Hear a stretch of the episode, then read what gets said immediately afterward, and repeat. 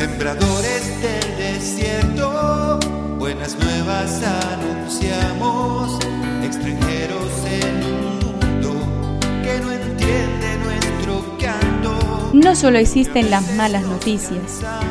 Te invitamos a escuchar esta buena noticia que Jesús, que quiere renovar al hombre, hoy tiene para nosotros. Que me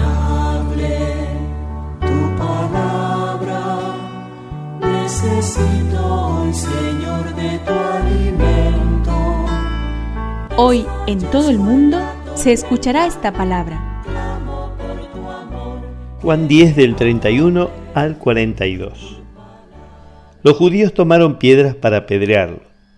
Entonces Jesús dijo, les hice ver muchas obras buenas que vienen del Padre. ¿Por cuál de ellas me quieren apedrear?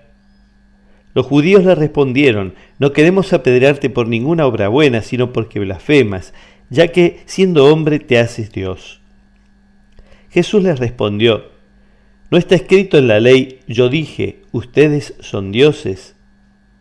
Si la ley llama a dioses a los que Dios dirigió su palabra, y la escritura no puede ser anulada, ¿cómo dicen tú blasfemas?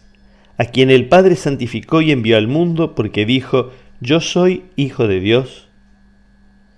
Si no hago las obras de mi Padre, no me crean, pero si las hago, crean en las obras, aunque no me crean a mí. Así reconocerán y sabrán que el Padre está en mí y yo en el Padre.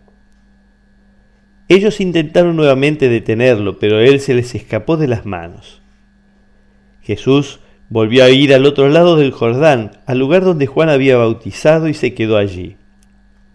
Muchos fueron a verlo y la gente decía, Juan no ha hecho ningún signo, pero todo lo que dijo de este hombre era verdad.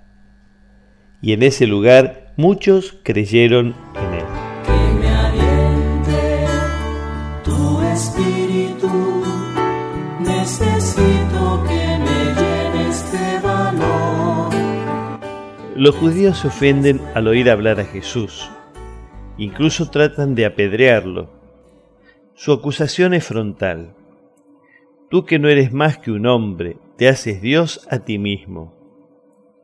Jesús, sin embargo, insiste siempre en lo mismo. Dios me ha enviado al mundo. Soy el Hijo de Dios. El Padre está en mí y yo estoy en Él.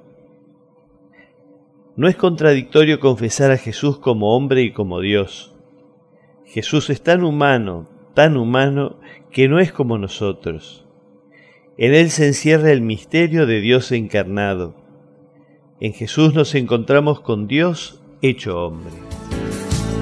En el medio de la noche encendemos una luz en el nombre de Jesús.